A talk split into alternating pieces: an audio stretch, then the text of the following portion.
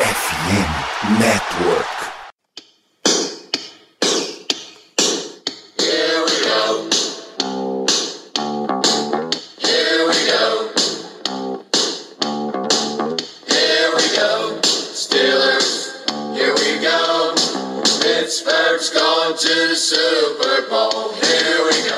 Bem, pessoal. Estamos ao vivo para mais um episódio, mais uma live, mais uma aparição pública de Black Yellow Brasil Podcast. Esse é o programa sobre o Pittsburgh Steelers para, do Brasil para todo o mundo. Hoje a gente está na nossa live de meio de semana, fazer um, dar uma repercutida aí em entrevistas coletivas e notícias. O Steelers gerou notícia para a gente aí nessa, nessa semana 15, 14, depende do seu ponto de visão. Ponto de visão de semana, Léo, boa noite, é igual a, ao dia, bom dia e boa noite, né? É o depois que você acorda ou depois que passa da meia-noite? Tem essa dúvida aí. É, Tá aí, tá aí uma boa, uma boa pergunta. É, bom, bom dia, boa noite para todo mundo que tá. Boa noite para quem tá chegando, bom dia para quem tá ouvindo de dia. É, Pô, boa pergunta, cara. Agora não sei, tanto faz. Acho que tanto faz, cara. A realidade é essa, acho que tanto faz. Mas temos, temos algumas poucas, mas. Notícias. Não vou nem falar que boa nem que ruim, mas notícias. Esse movimento tá movimentado, tá agitado, é mais importante do que tá indo bem ou tá indo mal. A gente entra aqui ao vivo para falar disso, twitch.tv blackyellowbr. Se você não segue, clica lá para seguir. Você pode se inscrever, dar o sub, é melhor ainda pra gente. Isso colabora bastante com o projeto. Tudo que a gente traz aqui em live vira podcast depois, e aí nos principais casas do ramo, Spotify, Apple Podcasts, Amazon Music, Deezer, Google Podcasts, ou mais uma, um monte de lugares especialmente a FN Network, que é a casa não só do Black Yellow Brasil, como de mais de 50 projetos entre NFL, NBA, MLB e NHL. E, em especial, a gente recomenda você curtir os projetos dos esportes de Pittsburgh, Rádio Pirata falando do Pittsburgh Pirates, e o Iglocast falando do Pittsburgh Penguins. Tem muito conteúdo para você sobre os esportes de Pittsburgh. Vamos falar de Steelers. O primeiro ponto que a gente tem, infelizmente, são lesões. Mike Tomlin atualizou depois do jogo. A gente traz aqui porque já começam a ver as primeiras consequências. Kenny Pickett saiu durante o jogo, saiu ainda no primeiro quarto, né? Com o protocolo de concussão. Ele tomou um sec, sec completamente evitável pela, pela OL, um vacilo enorme do Kevin Dotson em especial. Tomou um sec, saiu de campo, foi examinado, examinado mais para a questão de joelho, tornozelo, enfim. Voltou para o jogo, fez uma campanha, foi retirado de novo e aí ele foi realmente colocado no protocolo de concussão. Mike Tomlin disse que foi exatamente esse o procedimento. O pessoal observou ele retornando para o jogo e aí decidiu retirar. Ainda não, ele ainda está dentro do protocolo de concussão. Esses dois dias aí é muito pouco para tirar um jogador, principalmente um quarterback, que é onde eles estão tendo mais foco nisso. O ponto a partir disso, Léo, é que Mike Tomlin não se comprometeu ainda, não afirmou quem joga caso Kenny Pickett não vá. Depois das três interceptações de Trubisky, a imprensa e um monte de torcida ficou meio agitada nisso daí. né? Mike Tomlin sendo Mike Tomlin desde que ele assumiu o Steelers. Acho que nada mudou. É, sempre foi esse tipo de cara. Vale lembrar que no início da temporada ele ficou até a semana 1 para dizer quem seria o nosso quarterback titular. Então, nada de novo. É, acho que também não vai mudar muita coisa. Acho que o segundo na linha é o, é o Trubisky. Então, caso o Kane não tenha condição, eu acho que não vai ter, por conta do, do proto- protocolo. Na última vez que ele teve a concussão, ele treinou, no- treinou normalmente desde o início da semana. É, dessa vez não, ele não treinou hoje. É, e acho que isso é o, já é o ponto, já é o suficiente para, com o novo protocolo, deixar fora do jogo. É, então, provavelmente teremos Trubisky de novo, cara. Não, não consigo ver outro cenário. É, a diferença é que Rudolph vai para jogo, vai vestir capacete. Verdade, nesse caso, hum, seria a primeira vez na temporada que ele faria isso. Eu acho que sim. Hum, boa Acho pergunta. seria a primeira vez que ele seria ativo na temporada. Boa pergunta. Se não, Porque- se não for, só um jogador dos Steelers, do elenco principal, não foi ativo durante todo, todo o processo. E ele se chama Kendrick Green. Ele não Até foi o- ativo. Não teve nenhum joguinho que ele foi ativo? Nenhum jogo ele foi inativo em todos. O Steelers subiu gente do practice squad para completar o elenco, mas não ativou ele. O compromisso com a mediocridade desde sempre. Os caras não conseguem nem cortar o cara. É impressionante. Nem, nem bota, bota ele no practice squad, pelo menos. pô. Inacreditável. Bom, Mas é isso. Eu também não acredito nem por um momento que Mason Rudolph vá ser titular. Teria que ter uma, uma revolução enorme e não no ponto de, de nível de jogo. Teria que ter alguma coisa extra-campo aí para que Rudolph passasse Trubisky. Isso ia ter que, sei lá, chamar de bobo, meter dedo na cara, passar uma, deixar uma casca de banana na frente do, na porta do vestiário e tal. Tu acha que. Será que não era uma boa ideia botar ele para jogar? Do tipo assim, ele, se o, o Trubisky já não tem nada a perder, o Mason Rudolph, então, ele tá. Ele é só o Coringa. Ele tá é, no, no, no, no in the edge of the, of the, the loucura. É, sambando no fim tá da navalha. na esquina da loucura. É, sambando no fim da navalha.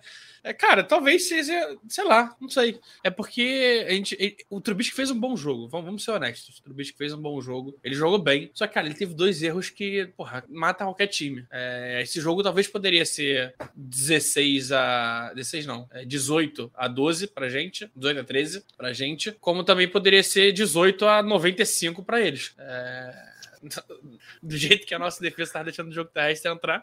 É, só que, cara, eu, eu, eu não sei. Eu, eu, acho que ele merece uma oportunidade. É óbvio que eu tô falando só no mundo que Kenny Pickett é, não está nem disponível para ir para jogo, nem para ir para jogo torcer. Acho que é, se ele tem mesmo, não, bota, não leva ele nem pro estádio, mano. Deixa ele em casa, é, bota, paga um quarto de hotel para ele ver o jogo do quarto do hotel, deixa ele no vestiário, mas não deixa nem ele aparecer no, no estádio, porque é, esse é o nível que a gente está de diferença deles hoje. É, dito isso, acho que ele merece mais uma chance. Ele, ele não fez um jogo ruim. É, é, claro que agora é um jogo mais fácil. A gente pega Carolina Panthers. É um jogo que tem que ser mais fácil. Mas é um jogo que o Mason Rudolph já ganhou algumas vezes. Não contra o Panthers, mas contra o QB que vai estar em campo. É o Sandarnold, né? Ah, é o Sandarnold. É, é, contra o Sandarnold ele tem um jogo, uma derrota. Esquece que eu falei. Foi o 2019, né? 2019. 2020. Não, 2019. Não, 2019. 2019, o ano da lesão do bem. Isso. É, isso, foi a última semana de 2019. O Steelers tinha. O Steelers tinha chance de classificação e não conseguiu, porque perdeu para o New York Jets e depois para o Buffalo Bills.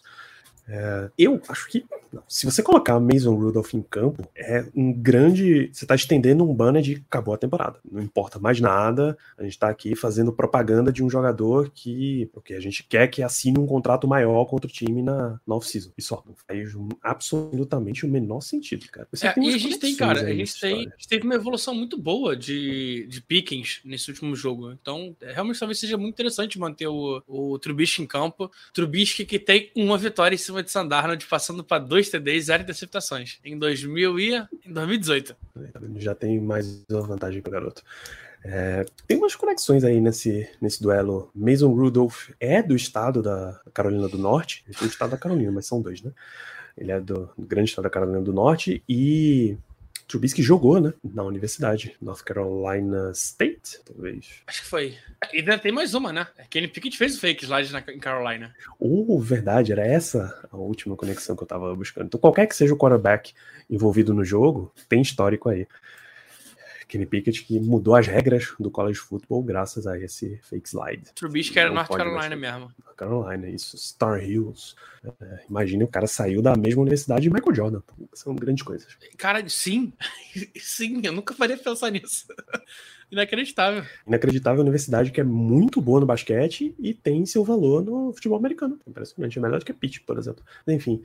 É, então, essa lesão do, do Pickett, o protocolo de concussão, é o clássico caso, vai ficar sendo acompanhado todos os dias até ele ser liberado talvez ele seja liberado só no sábado mesmo, e aí ele vai pro jogo, ou não é liberado, e aí o Trubisky deve ser o titular e Mason Rudolph ativo no banco. Outra lesão foi divulgada nessa semana, Chris Wormley, defensive lineman, ele rompeu o ACL, ligamento anterior cruz, ligamento cruzado anterior, LCA, e essa lesão se ocorre antes da semana 1, já é fim de temporada pro cara. Imagina na semana 14, então não temos mais Chris Wormley, que por, por análises no PFF, na semana 14, ele foi o melhor jogador de defesa dos Steelers.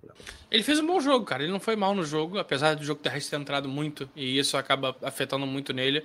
Mas ele teve um, um sec, teve o um forçado também foi dele. É, ele fez um jogo interessante. É, vai fazer falta, principalmente porque ele estava entrando melhor de nose tackle do que o Monstravius Adams e mais ainda que o Alo Alo. Se bem que no último jogo ele entrou muito, ele e Alo Alo juntos, né? Duplando. Mas faz falta, rotação sempre faz falta. Sempre faz falta. Pelo, pelo PFF, até para dar as notas, o Warren teve 90.7 em 22 snaps. Cam Sutton foi o segundo, 80,5, 61 snaps. Levi Wallace, o terceiro, 76,5, 58 snaps. Minka, 74,1, quarto lugar com 61 snaps. E TJ Watt foi o quinto, 73,8. O que pesa ainda mais na performance de Wormley é que os outros quatro colegas de posição dele estão no bottom five, entre os cinco piores dos Steelers, pelo PFF, claro. The Marvin Leal foi o pior, 29.3. Montravius Adams, o segundo pior, 30.2. Aí Devin Bush foi o terceiro pior, 31.1. Tyson Alualo, 42.2. Isaiah Laudermilk, 44. Só Devin Bush que não conta como defensive tackle aqui na visão do PFF. Ele é inside linebacker. Então ficou chato pelo jogador desse. Ainda mais num jogo que a gente sabe que ele tem uma, uma coisinha extra, porque ele foi trocado do Ravens para os Steelers. Ele sempre fala que, que tem esse prazer extra em jogar contra o ex-time. E sempre joga bem, né? E sempre joga bem. No ano passado, acho que no primeiro confronto Steelers e Ravens, ele teve uns dois sacks e meio, três sacks. Um Cara, eu ouso dizer que ele nunca teve assim. jogo contra o Ravens, desde que ele chegou sem sack. É, ele é realmente um cara bem incrível nesse confronto. Não é o, o, titular absoluto, mas rotação sempre faz falta. É só você pegar qualquer programa nosso aí de off-season, você vai ver o tanto que a gente fala de que a linha defensiva tem que ter uma rotação de alto nível para sempre ter um cara descansado e aí sempre poder fazer uma pressão. São, são quatro jogos, quatro sacks. Teve um jogo que ele não teve sec, mas ele entrou também, ele jogou pouco. É, mas quatro jogos, quatro sacks é uma marca excelente. Excelente. Qualquer jogador na NFL vai querer ter essa marca Porra. tranquilamente.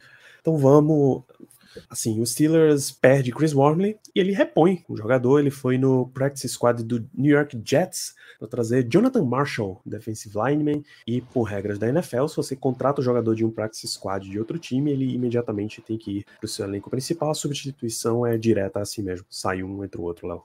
Um nome interessante pensando em college. É... Marshall foi da classe de 2021 ano passado. É, não Acho que ele teve quatro jogos só na NFL, pouca coisa também, entrando pouco. É, são 74 snaps, é, uma pressão e um QB hit. Então, uma média até boa para um cara de rotação, fundo de rotação. Mas ele tem uma coisa que me, que me dá um, um calorzinho ele tem a segunda melhor nota de DT em Rise. Rise é aquela mecânica Relative Athletic Score, né? A notinha de, de atleticidade. A segunda melhor nota de 87 a 2021. 1.309 é, defensive tackles foram, foram avaliados e ele tem nota 9.99. Inacreditável. Isso aqui é um negócio que me dá uma... É, é óbvio que Raj não diz nada sobre o jogo, mas tu tem um cara que ele é muito atlético, pode ser que ajude em algumas situações situações como de jogo terrestre. O cara é grande, o cara é, o cara é rápido, o cara é forte. É, isso faz diferença. Até botando na tela aqui para quem tá assistindo, impressionante, pô. 9,99 ah, ele tem um safety na NFL, né? Isso, isso é incrível. Pouca gente tem safety na história da NFL.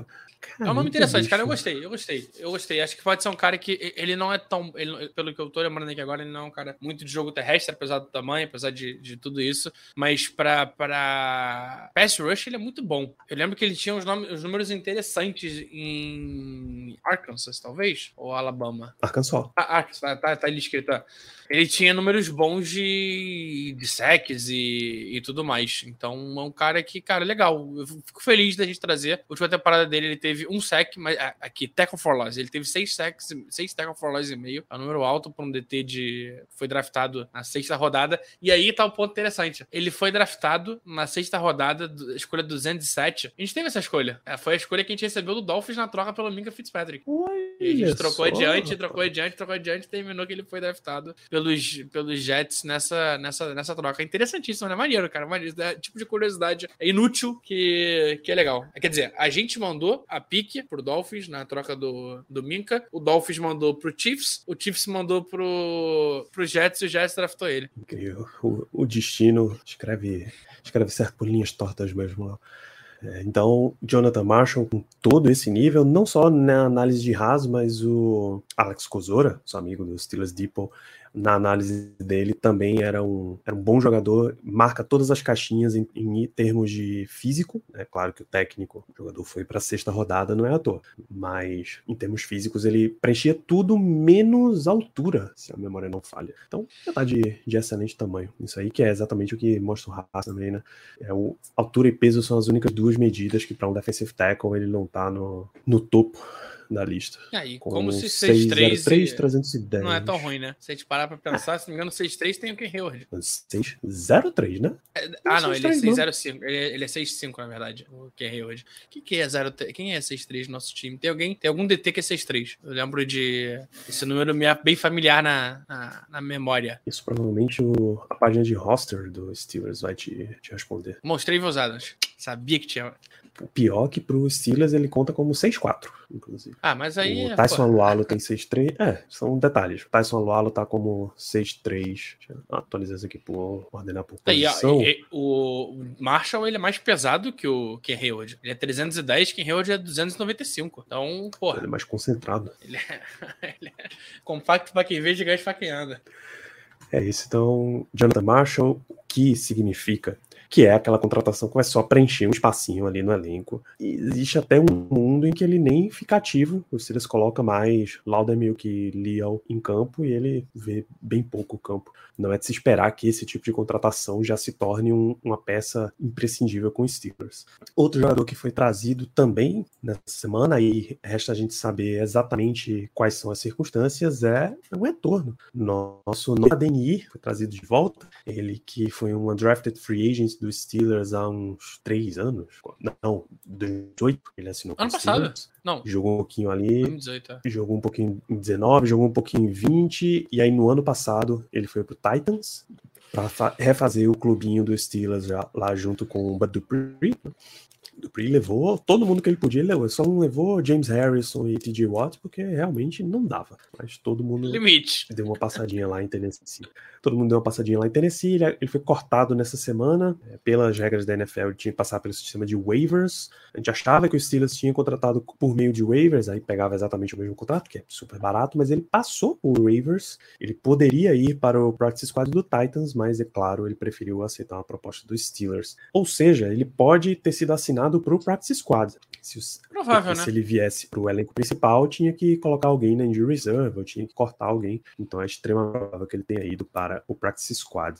E aí é o nome que já tem sua, já tem sua cota ali, né? É, Malik Reed foi inativo no último jogo, que já levanta algumas, algumas sobrancelhas por aí. Ele tem lidado com problema de costas durante a temporada, mas ele estava liberado no injury report, foi inativo porque o Steelers quis.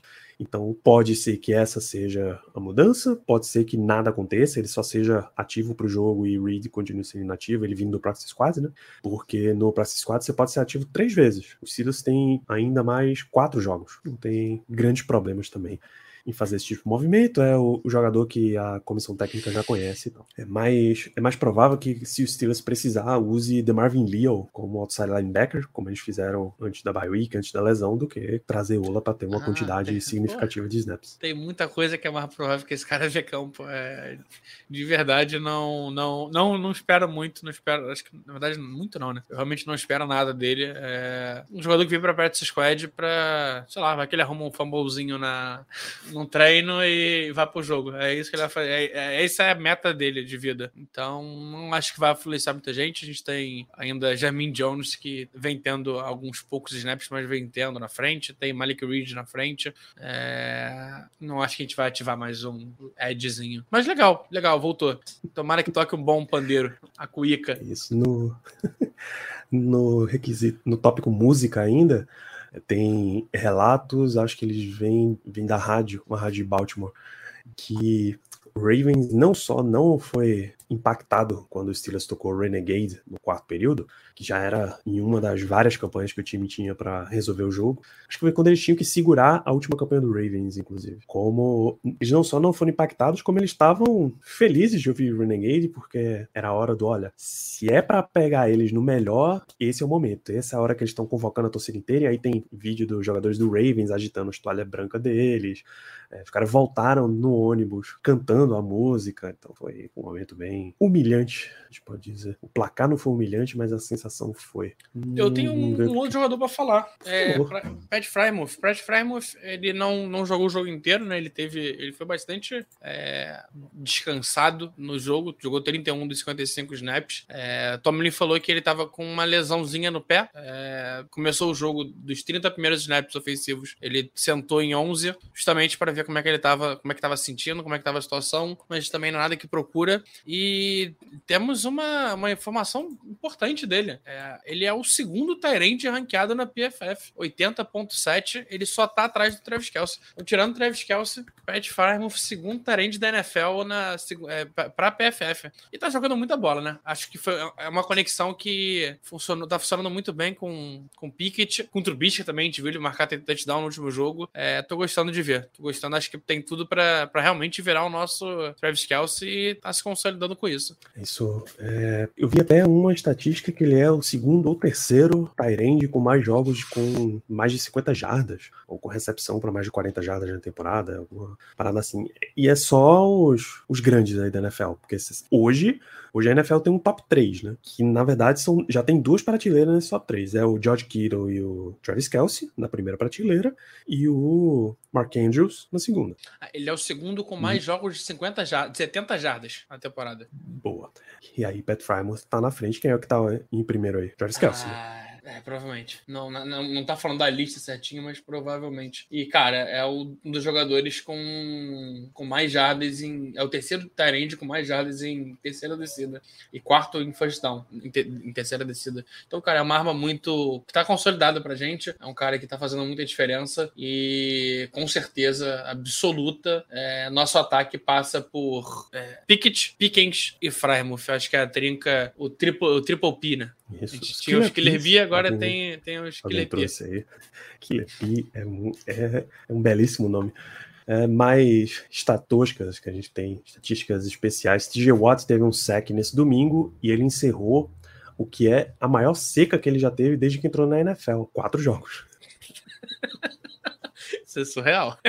Isso é surreal demais, cara. É, é para você ver o tamanho do cara, é, estamos falando de um cara que é, tá machucado, claramente machucado, tá claramente se adaptando ainda a voltar a jogar e com lesão. E ele igualou a marca de Miles Garrett, quatro Sim. jogos seguidos sem sec. Miles Garrett, o adversáriozinho, sabe? Que todo mundo fala que é melhor que ele. Então.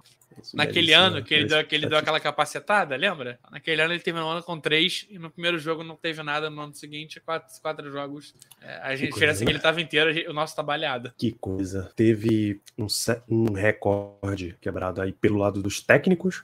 O confronto entre Mike Tomlin e John Harbaugh. Ela é o segundo que mais aconteceu na história da NFL. São 32 duelos entre os dois e Tomlin tem a vantagem aí por pouca coisa, mas ele ainda tem a vantagem. O primeiro é entre. É o mais fácil de, de adivinhar de todos. Belichick? De jogos jogados? Não, é bem mais antigo. É um confronto, não é um técnico individual. Ah, um confronto? É. é Tomlin contra Harbaugh é o segundo. Qual é o primeiro?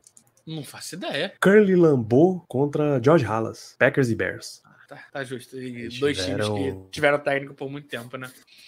Eles tiveram um duelo incrível. Se hoje o domínio é do Green Bay Packers, domínio é uma paternidade, assim, uma coisa absurda. Quem tem a vantagem, quem teve a vantagem histórica, né, os dois não podem mais se enfrentar.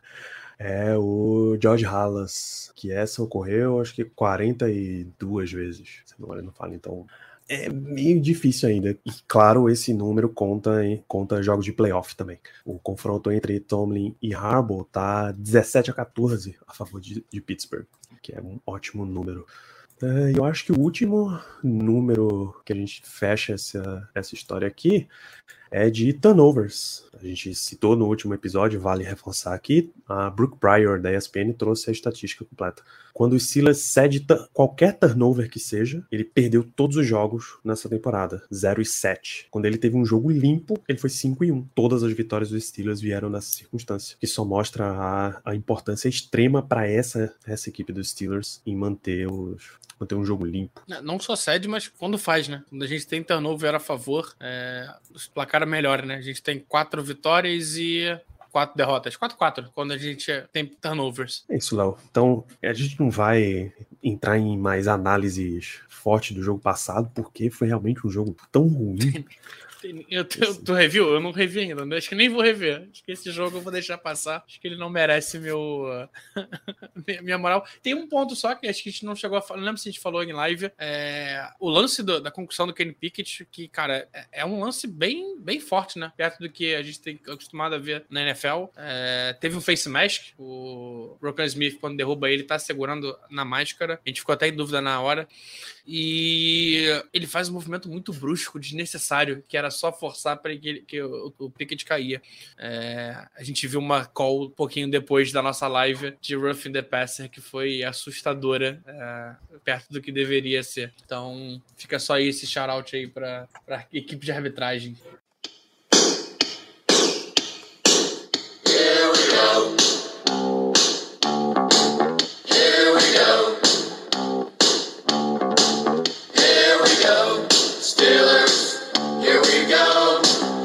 Pittsburgh's going to the Super Bowl.